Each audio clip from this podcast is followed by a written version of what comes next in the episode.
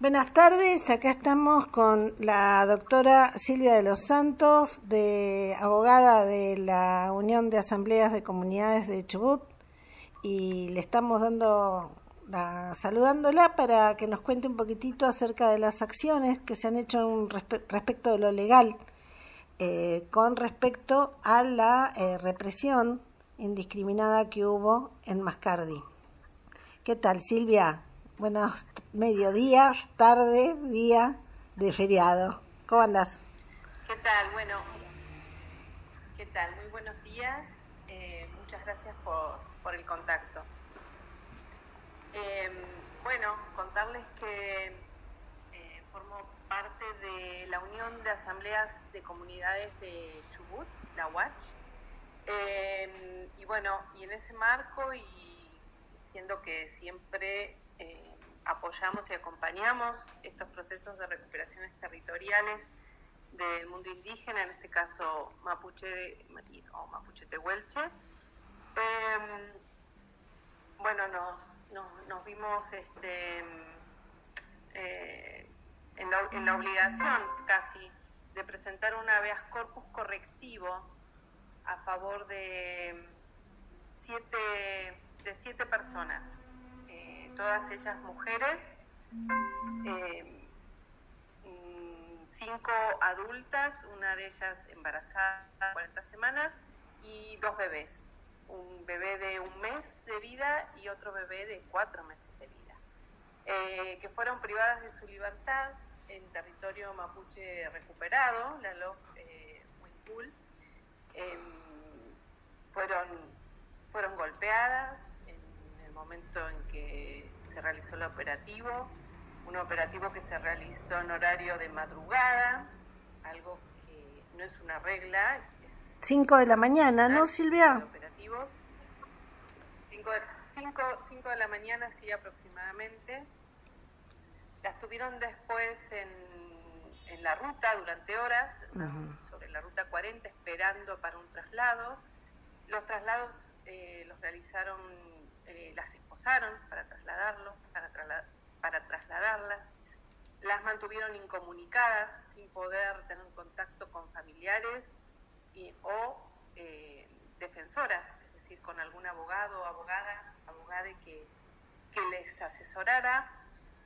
Y luego, ah, bueno, las mantuvieron en una, las habrían mantenido porque no había información oficial sobre esto para nosotras como parte de, la Unión de Asamblea en una sede de la Policía Aeroportuaria y luego a cuatro de ellas con sus dos bebés las trasladaron haciendo un operativo súper rápido y con avión a un penal de Ezeiza, a un complejo penitenciario de mujeres en Ezeiza, a 1.500 kilómetros de su, de su domicilio. Te puedo confirmar que sí, que estuvieron, estaban alojadas en, eh, en, la PCA de Bariloche, que está pegada al aeropuerto, lo que fuera el aeropuerto viejo. El día de ayer estaba toda militarizada la zona, así que eso es, prácticamente confirmado que estaban ahí. Ya está confirmado. Bueno, bueno, así y ante este panorama, grave de violaciones de, muchos derechos, eh, pero en especial el que nos toca con el tema del habeas corpus correctivo que presentamos. Eh, bueno, yo quería contar un poquito qué es esto de un habeas corpus correctivo. Bueno, nosotros no estamos como, eh, en mi caso yo como abogada, no estoy participando en la defensa penal de estas personas, sino que todas las personas podemos eh, interponer este recurso de habeas corpus para la defensa de, eh, del derecho a la libertad física de las personas. Y en este caso, este habeas corpus es un habeas corpus correctivo porque tiene que ver con la gravedad de las condiciones de detención de las personas. Es decir, inclusive cuando hay una privación regular de la libertad ordenada por algún juez o juez en el marco de un proceso penal, puede presentarse un habeas corpus correctivo porque las condiciones carcelarias no son las adecuadas. Eh, por ejemplo, sin ir mucho más lejos, hemos escuchado que durante el tiempo que estuvimos en pandemia, muchas personas fueron puestas directamente en libertad y algunas en prisión domiciliaria porque en los lugares donde se encontraban arrestadas no daban eh, condiciones mínimas de seguridad para evitar eh, contagios por coronavirus, por COVID-19. Puede haber otras razones, pero recordemos esta que es la más cercana eh, en el tiempo, ¿no? Entonces presentamos esta acción habeas corpus, ¿qué significa? Que traigan el cuerpo, que traigan el cuerpo de las personas, que nos muestren a las personas. Y tiene por objeto que se celebre una audiencia con la autoridad requerida, que en este caso es el Estado Nacional, porque ellas fueron privadas de libertad por fuerzas federales y el ministro de Seguridad de la Nación, Aníbal Fernández, confirmó que él ordenó el operativo y él lo ejecutó.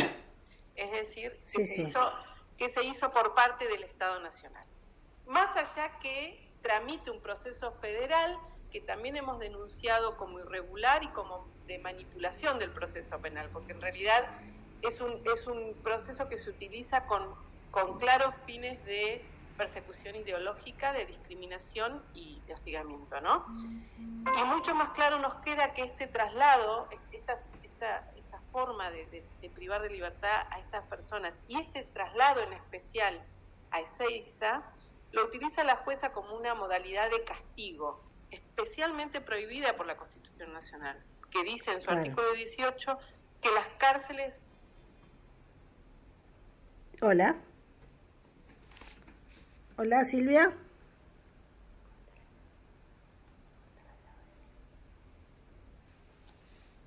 A ver si recuperamos acá la nota con la doctora de los Santos. Hola Silvia.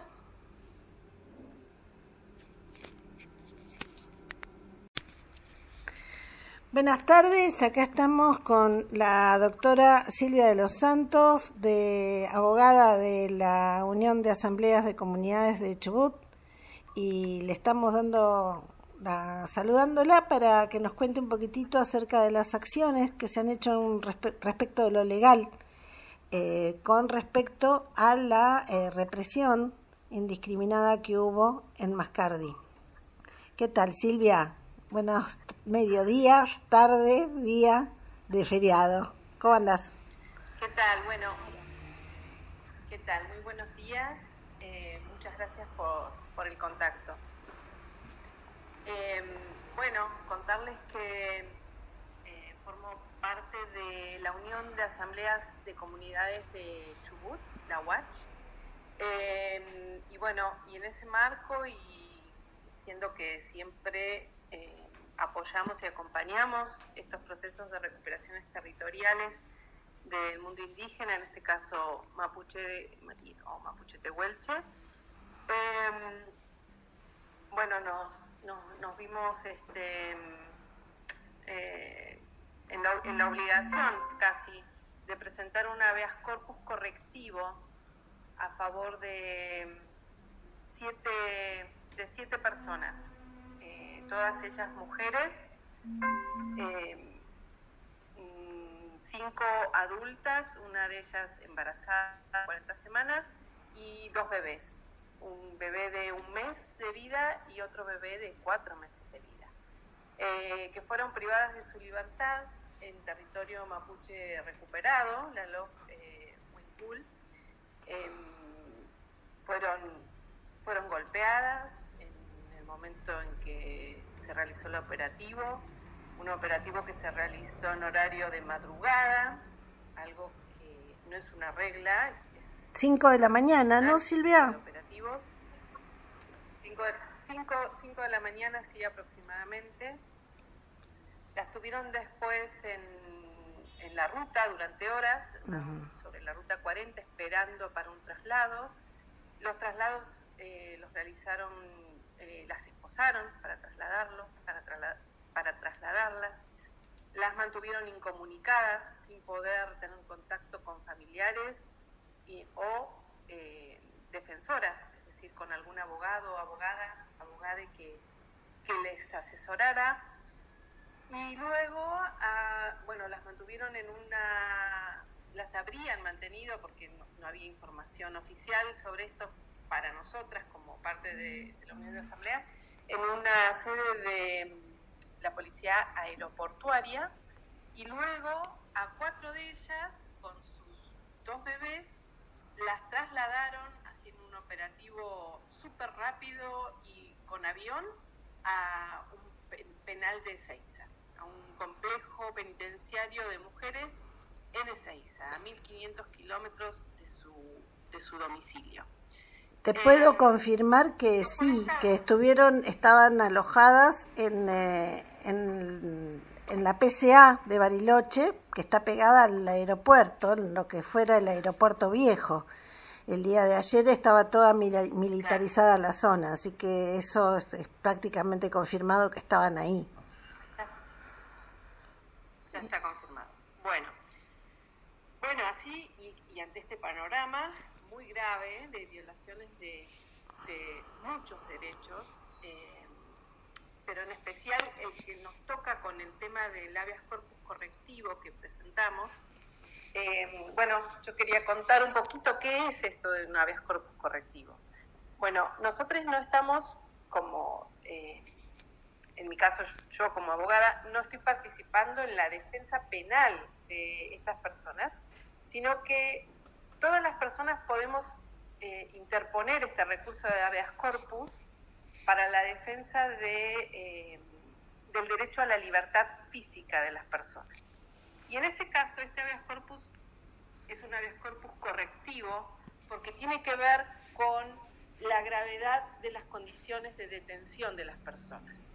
Es decir, inclusive cuando hay una privación regular de la libertad ordenada por algún juez o juez en el marco de un proceso penal, puede presentarse un habeas corpus correctivo porque las condiciones carcelarias no son las adecuadas. Eh, por ejemplo, sin ir mucho más lejos, hemos escuchado que durante el tiempo que estuvimos en pandemia, muchas personas fueron puestas directamente en libertad y algunas en prisión domiciliaria porque en los lugares donde se encontraban no daban eh, condiciones mínimas de seguridad para evitar eh, contagios por coronavirus, por COVID-19. Puede haber otras razones, pero recordemos esta que es la más cercana eh, en el tiempo, ¿no? Entonces presentamos esta acción habeas corpus, ¿qué significa? Que traigan el cuerpo, que traigan el cuerpo de las personas, que nos muestren a las personas. Y tiene por objeto que se celebre una audiencia con la autoridad requerida, que en este caso es el Estado Nacional, porque ellas fueron privadas de libertad por fuerzas federales y el ministro de Seguridad de la Nación, Aníbal Fernández, confirmó que él ordenó el operativo y él lo ejecutó. Es decir, que, se Hizo, que se hizo por parte del Estado Nacional. Más allá que tramite un proceso federal que también hemos denunciado como irregular y como de manipulación del proceso penal, porque en realidad es un, es un proceso que se utiliza con, con claros fines de persecución ideológica, de discriminación y de hostigamiento, ¿no? Y mucho más claro nos queda que este traslado, estas esta, forma de, privar de libertad a estas personas y este traslado en especial a Ezeiza, lo utiliza la jueza como una modalidad de castigo, especialmente prohibida por la Constitución Nacional, que dice en su artículo 18 que las cárceles... Hola. Hola Silvia.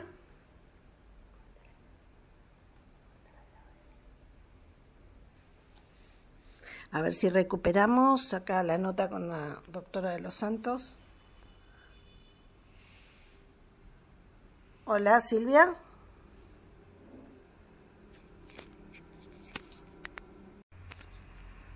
Bueno, ahí retomamos con Silvia de los Santos que nos estaba explicando el origen de las acciones del habeas corpus correctivo que se está presentando. Sí, eh, bueno, disculpas que se me cortó la comunicación y no lo advertí. No hay problemas. No sé, no sé más o menos por dónde, por dónde me quedé.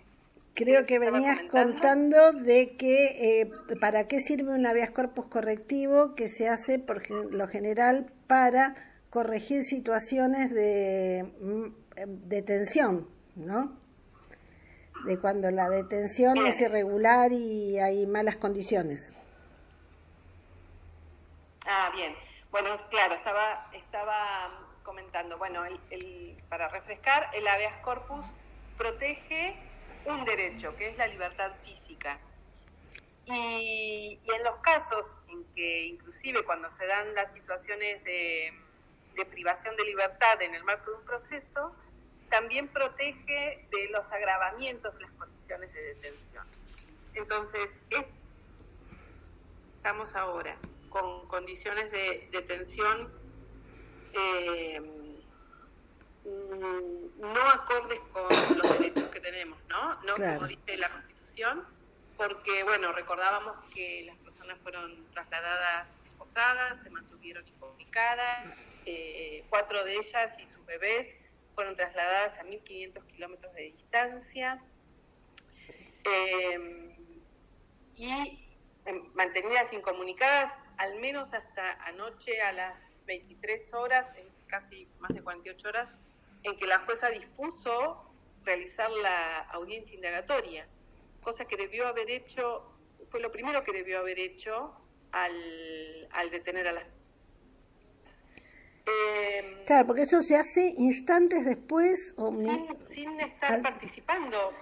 Y, y, otra novedad también fue de que lo hicieron sin abogados, la indagatoria se la tomaron sin, sin saber de qué eran acusadas y sin abogados, ¿verdad?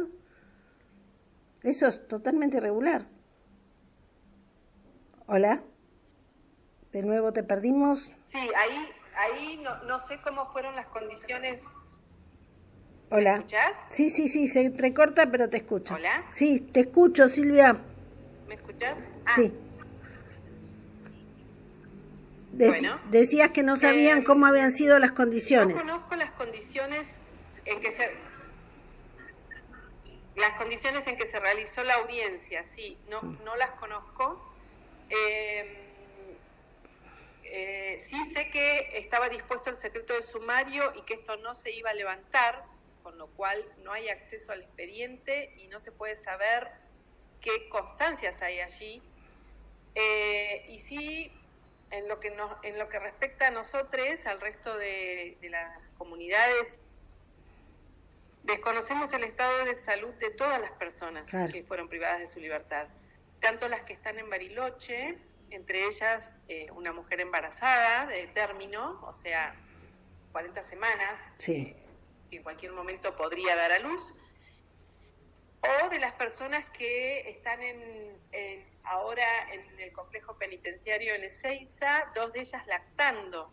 Eh, sabemos que eh, cuando estamos las mujeres en situación de lactancia y los bebés, eh, tenemos necesidades específicas, ¿no? Tanto de higiene como de alimentación, de descanso, de cuidados del bebé, y, la verdad que no sabemos eh, nada sobre la situación en la que están en este momento las personas privadas de libertad.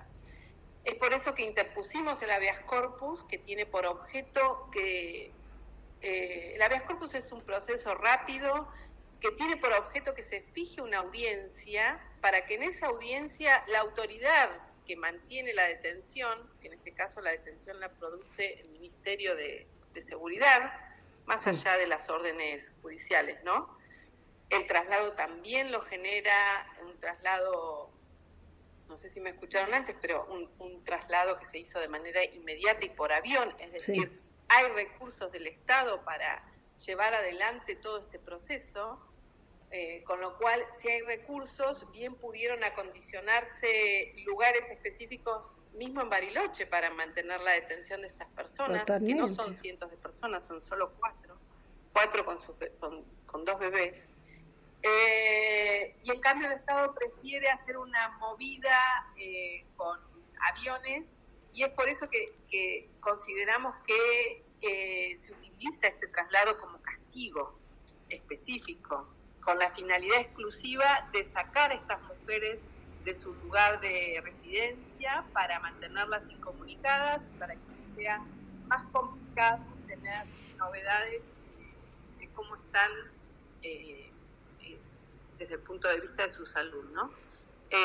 Y de su salud psíquica y psicológica también, ¿no? Porque obviamente que estar en, en estas condiciones sin, sin ningún tipo de contención es una tortura psicológica. Sí, totalmente, y sin, sin saber durante 48 horas por qué razón estaban ahí. Claro. Durante casi 48 horas incomunicadas sin saber por qué.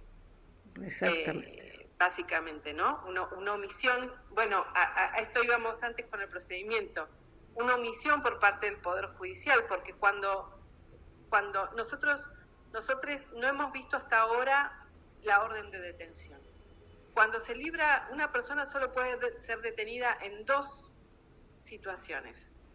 Una por orden judicial y la otra en flagrancia. Acá se las acusa de haber cometido, se las acusaría, porque no sabemos bien de qué se las acusó finalmente, la carátula indica que habría, habrían provocado un incendio. Pero entonces no fue en flagrancia, porque en el momento de la detención no había ningún incendio, no, había ningún fuego prendido. Pero ellas con sus bebés fueron a prender fuego algo. Claro, y luego entonces nos queda recurrir a la orden de detención. Bien, esa orden de detención debió haber sido librada con nombre y apellido. No es que al azar uno puede ir por la ruta y detener gente para después involucrarla en una causa penal y decir, ah, sí, fue ella la que prendió el fuego. Esas órdenes de detención no las conocemos, desconocemos que existan. Eh, y, por tanto, esta, ha, tenido la jueza solo 24 horas para eh, sentar a estas personas a indagatoria, porque no tiene... El, Código Procesal es muy específico en este sentido. Si hay una persona privada de libertad, debe ser llevada ante la jueza, en este caso, de manera inmediata. No pueden pasar 48 horas y, y, y, ahora, porque la pandemia lo permitió, nos conectamos virtualmente y nos vemos la cara, eh, en todo caso. Eh, claro, que eso lo hemos visto en muchos casos, ¿no? La audiencia de control de detención, que se hace de manera casi inmediata. Debe ser inmediata. El Código Procesal es muy específico en esto. Sí, sí. Eh, no se entiende la demora y, y, no, y más no se entiende por qué además se las primero sin haber realizado esta parte del proceso, ¿no? que es esencial para iniciar un proceso. No hay proceso sin indagatoria. Y sí. O sea que todavía tampoco tenemos la causa por la cual la detuvieron. Eh, yo sé, Silvia, que vos no querés hablar sobre el tema de la causa porque, bueno, lo que estás haciendo es eh, simplemente eh, organizándonos a, las asambleas que integramos la Watch para que podamos interponer este, este recurso de habeas corpus en diferentes lugares, ¿no? Pero fuera de, lo oficial, eh, yo estuve pegándole una mirada a la denuncia que hiciera Patricia Bullrich con López Murphy y otro más, que no me acuerdo quién es, que la, y la verdad que parece una pieza de ciencia ficción. La, la lees y es parece algo de ciencia ficción ahí entra a relatar y conecta cosas que no están probadas, que no han, eh, denuncias que no han avanzado judicialmente por falta de pruebas, o sea, hacen toda una, una composición que te diría que es casi literaria, ¿viste? Y realmente eh, preocupante. sí, es, es, una escalada peligrosa de, de violencia, ¿no? Sí. Porque eh, bueno, venimos hace años denunciando la creación de, este enemigo interno que Patricia Bullrich especialmente le llama RAM eh, y atribuye, incluso, incluso ahora ha denunciado, ha metido en la misma bolsa, digamos, a, digamos, a funcionarias actuales del gobierno, ¿no? Porque está denunciada hasta la... Magdalena Odarda. la entonces senadora Magdalena, exactamente, Odarda. Eh, autoridades del INAI también, y ex autoridades del INAI. Este, no, es tremenda la ensalada que hace esa mujer. Sí, y es, un, es una, digamos, es un desconocimiento grave de muchos derechos, ¿no? No solo los derechos del, mundo indígena, sino eh, que además están receptados en tratados internacionales, eh, algunos de ellos de derechos humanos y otros específicos que tienen jerarquía constitucional y supralegal, como el convenio OIT número 169. Eh, pero además, eh, esto, eh, el Poder Judicial actúa con... Este, estoy ocupada. el Poder Judicial actúa utilizando el, el proceso penal como objeto para perseguir digamos, en definitiva. Eh, estamos denunciando racismo, denunciando un poder judicial racista, patriarcal, eh, eh, y, que utiliza estas herramientas para perseguirnos, en definitiva, ¿no? Para perseguirnos como, como asambleístas, como parte en común con las comunidades también indígenas formamos parte de la Unión de Asambleas de Comunidades de, Chubut, por ejemplo, sí. Eh, como parte de un colectivo que, que estamos ahí defendiendo derechos, entre ellos el derecho al capitorio, el derecho a, a que se nos consulte cómo queremos vivir, el derecho a la vida, el derecho a la biodiversidad, el derecho a la salud, eh, vista como una sola, ¿no? porque eh, no se puede hablar, y lo voy a citar a Damián Berseñasi en esto, que es este médico, no se puede hablar de, salud o de cuerpos sanos si no hablamos de territorio sano. Y lo que defendemos es eso, que no se, que no se avance en la destrucción de nuestros territorios y en la destrucción del agua, ¿no? Y en la destrucción también de... Todo esto que ocurrió... Sí, sí. Perdón que te interrumpí, pero estaba pensando en base recordar que también sí. recordar también que todo esto que sucede en los territorios recuperados es en, una zona donde están las nacientes del río Chubut, ¿no? Claro. Eh, también. Sí, y la destrucción del tejido social también, ¿no? Porque como habitante de la comarca andina, este, uno siente que nos han militarizado el territorio y, estamos viviendo como un estado de excepción permanente, ¿no? Con eh, ayer me tocó viajar desde Puyén hasta Bariloche y no te puedo describir la cantidad de retenes que crucé eh, con policías armados con armas largas, o sea, como eh, esa sensación de que uno está en un territorio que está en guerra que es lo mismo que repiten como loros también los medios de este, comunicación masivos, sobre todo de Buenos Aires, este, que los habitantes de la cordillera tenemos miedo de los mapuches. Es totalmente falso. Nosotros convivimos toda la vida con las comunidades y jamás vivimos con miedo que determinada clase social y, y también de, digamos, con, con ciertos determinados ciertos intereses eh, tengan miedo o algo por el estilo es una cosa, pero los habitantes eh, no. Sí, perdón.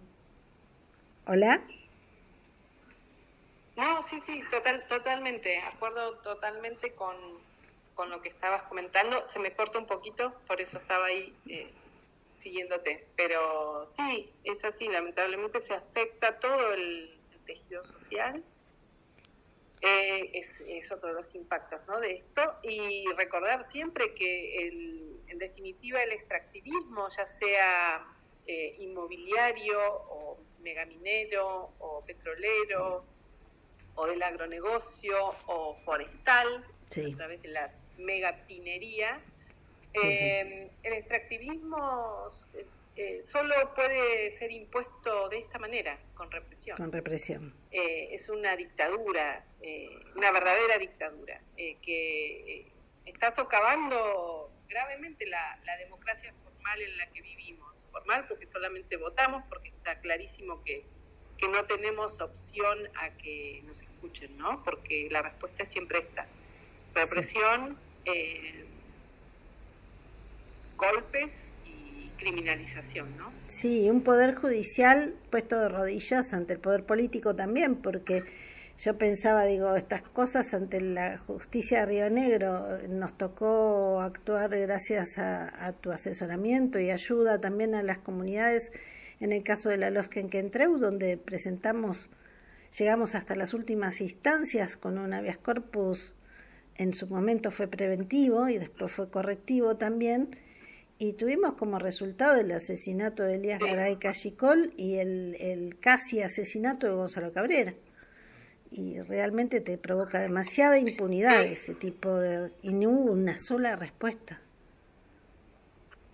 No, seguidamente lo que sí hubo fue la criminalización de dos compañeras. De dos compañeras, sí. Em, por manifestarse, por pedir... Este, la respuesta fue esa, terrible. exactamente, la respuesta es más criminalización de dos compañeras que una de ellas era firmante del habeas corpus. Entonces, este, llega un punto donde vos decís... Denunciamos también en ese momento. Sí, sí, sí. Y Denunciamos también en ese momento, antes de que sucediera, la tentativa de genocidio, ¿no? Y bueno, eh, nada, el Poder Judicial está, está está justamente manipulando las herramientas para con otras finalidades, ¿no? Que no tienen nada que ver con la protección de derechos. Bueno, este, las respuestas que se han tenido hasta el momento a, las presentaciones de los sabias son favorables. No, ¿No? hasta ahora eh, repasemos. Eh, presentamos el habeas corpus en el juzgado federal de Lomas de Zamora, que es la jurisdicción donde está el penal de Ceiza. en, esa, en esa causa todavía no hemos tenido siquiera número de expediente. Luego también lo presentamos en el juzgado federal de San Carlos de Bariloche. Ahí la jueza lo rechazó in limine a pesar de que habíamos reclutado a la, jueza Domínguez, que es la que actúa en la causa penal, ella dijo que no, que no, se, que no se iba a inhibir y ella misma rechazó este habeas corpus, con base en que ya había rechazado un habeas corpus anterior y que también había rechazado las escarcelaciones pedidas por la defensa de, las personas privadas de libertad. Eh, ese habeas corpus ahora está apelado y elevado a la Cámara de General Roca, en Río Negro. Luego también presentamos el habeas corpus en, en la ciudad de Esquel, en el juzgado federal de Esquel. Ahí la jueza subrogante se declaró incompetente porque dijo que los hechos no sucedieron en, la provincia del Chubut, a pesar que una de las, a pesar que hicimos saber que una de las personas detenidas es habitante de la provincia del Chubut y es docente que trabaja en la ciudad de Treleu. Sí, Andrea. Eh, así que también, sí, eh, Andrea Despo. Así que también apelamos esa decisión y eh, fue elevada a la eh, Cámara Federal de Comodoro Rivadavia, en Chubut. Y luego también presentamos el habeas corpus en el Juzgado de Paz del Lago Pueblo y en el Juzgado de Paz de Puerto Madryn. En los dos casos, la, la, juez, la jueza se declara incompetente la jueza de Puerto Madryn lo, lo remite al juzgado federal de Rawson y em, eh, el juzgado de paz de Lago Pueblo se declara incompetente y lo eleva a la Cámara eh, de Apelaciones de Esquel. Así que también están apelados corpus y también presentamos la vez corpus en el juzgado federal de Rawson y ahí tampoco tenemos todavía ninguna novedad siendo que la habeas corpus es nada, fijar una audiencia y, escuchar a las dos partes, a ver qué está pasando, luego tomar una decisión, claro. Eh, debería ser un recurso justamente rápido para, para poder tener elementos para evaluar la situación y proteger los derechos que en todo caso se estuvieran vulnerando, si así se, se determina, ¿no? Pero nada, el Poder Judicial eh, sostiene, digamos, esta situación de, de gravedad en la que están las personas sin, sin eh, darnos la posibilidad de, eh, aunque sea, ver en qué situación están, ¿no? Como si no fueran personas. De salud, me refiero. Como, sí. como si fueran cosas, es tremendo. Es realmente muy triste y, y yo me, a mí me quedó muy fuertemente grabado la, la foto de los niños, los niñes, de la comunidad que son llevados de la mano por un tipo con un pantalón militar. O sea, yo me puse en el lugar de esas madres, esas abuelas, de la madre que soy y de la abuela que algún día seré, y te juro que fue una... sentí esa violencia adentro mío, como si fuera propia. Realmente me pareció insultante a la condición humana, ¿no? Bueno, Silvia, te agradecemos mucho y bueno, eh, vamos a, tratar de darle difusión a, esta nota como para que se conozca que esta acción fue llevada adelante y aunque sea si judicialmente no se consigue respuesta, que, se, que esa respuesta se pueda conseguir de, de forma mediática, aunque sea, ¿viste? Así que muchas veces es más efectivo. Así que te agradecemos. siempre siempre presente que obviamente el Poder Judicial no suele estar de nuestra parte, pero eh, siempre esperamos que, aunque sea la presentación de nuestros habeas corpus, produzcan otro tipo de efectos, eh, si bien no en el ámbito estricto judicial, sí en el resto de las personas que llamamos a que se manifiesten, que, que manden sus apoyos de la forma en que consideren que puedan, que consideren que, puede llegar. Y una muy importante es esta, ¿no? Dar difusión a la situación. Así que incluso a través de las redes, que hoy no cuesta tanto, más que dos clics, y, ayudar a que se conozca. Sí, a visualizar, ¿no? Con, con las personas, sí. Bueno, despedimos eh, a Silvia de los Santos, le agradecemos desde Radio Asamblea de Puyén esta gentileza de hablar con nosotros en, el día de hoy. Un abrazo, Silvia, te agradecemos. Muchas gracias, Claudia.